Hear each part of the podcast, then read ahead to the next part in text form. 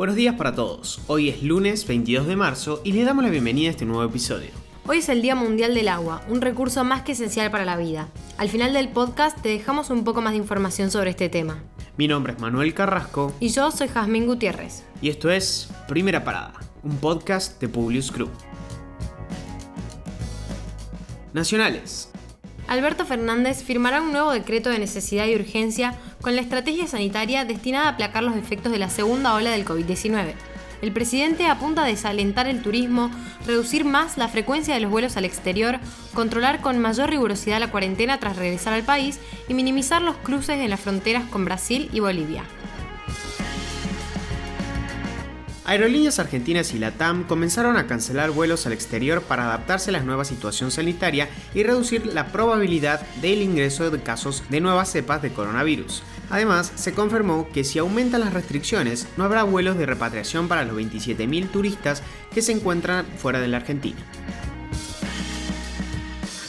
Ante la escasez de vacunas en el país y la demora en las entregas de los laboratorios con las que se hizo convenio, enfrentamos retrasos en el plan de vacunación nacional. En este marco, el presidente rechazó el pedido de Juntos por el Cambio, que planteó que las provincias, obras sociales y todos los sectores de la salud puedan comprar y suministrar vacunas por su cuenta. El mandatario dijo, Queremos que todos y todas podamos vacunarnos. En la fila de ellos, quieren que compren las vacunas los que tienen plata y el resto que esperen. Por su parte, Patricia Bullrich, la presidenta del PRO, manifestó su queja en Twitter diciendo, Presidente, su estrategia de vacunación fracasó. Su inutilidad nos lleva a una segunda ola sin vacunas. ¿Por qué no deja que las provincias, Cava y las otras obras sociales puedan comprarlas? La ley lo permite. Deje de jugar a la ruleta rusa con la salud de los argentinos. Casi tres meses después de que el Congreso Nacional aprobara la interrupción voluntaria del embarazo hasta las 14 semanas de gestación, la justicia de San Luis declaró la inconstitucionalidad en dicha provincia. La jueza María Eugenia Bona ratificó este viernes la plena vigencia del artículo 19 del Código Civil y Comercial que reconoce la existencia de la persona humana desde la concepción. Internacionales. Juan Guaidó, el presidente interino de Venezuela, acusó a Nicolás Maduro de politizar el acceso a las vacunas contra el COVID-19 y lo instó a finalizar con esta práctica. No pueden seguir discriminando y generando control social a través de la ayuda necesaria a los venezolanos. Turquía abandonó este sábado la Convención de Estambul, un tratado para prevenir la violencia contra las mujeres firmado hace una década. La salida se tomó mediante el decreto emitido por el presidente turco, quien había firmado el mismo tratado cuando era primer ministro en 2011. Fueron grupos conservadores islamitas quienes presionaron para la retirada, al considerar que algunos artículos impactan negativamente sobre la estructura familiar y van en contra de los valores nacionales.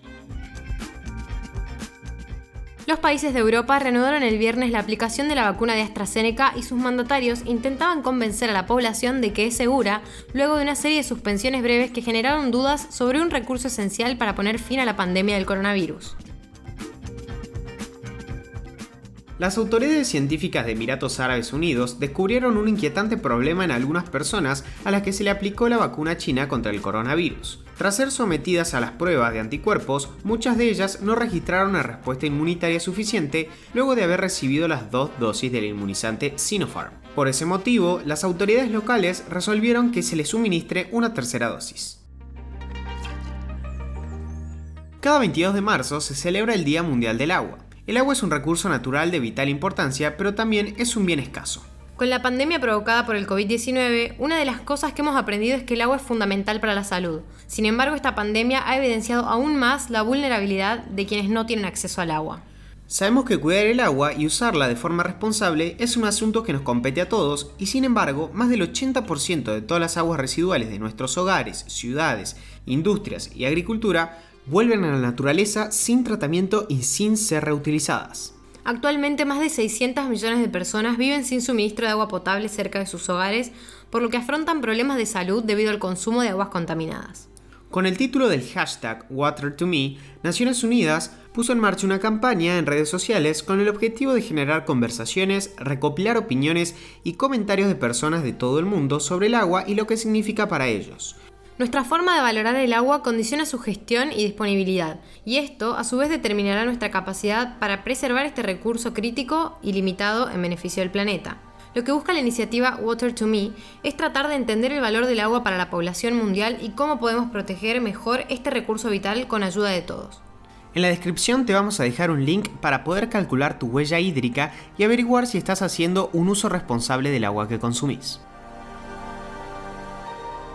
Ahora sí, los despedimos por hoy. Gracias por escucharnos. Compartí este episodio con tus amigos. Esperamos tus sugerencias en nuestro Instagram, publius.com.ar o en nuestro Twitter, publius-group. Los esperamos mañana en el próximo episodio de Primera Parada. Que tengan un muy buen día.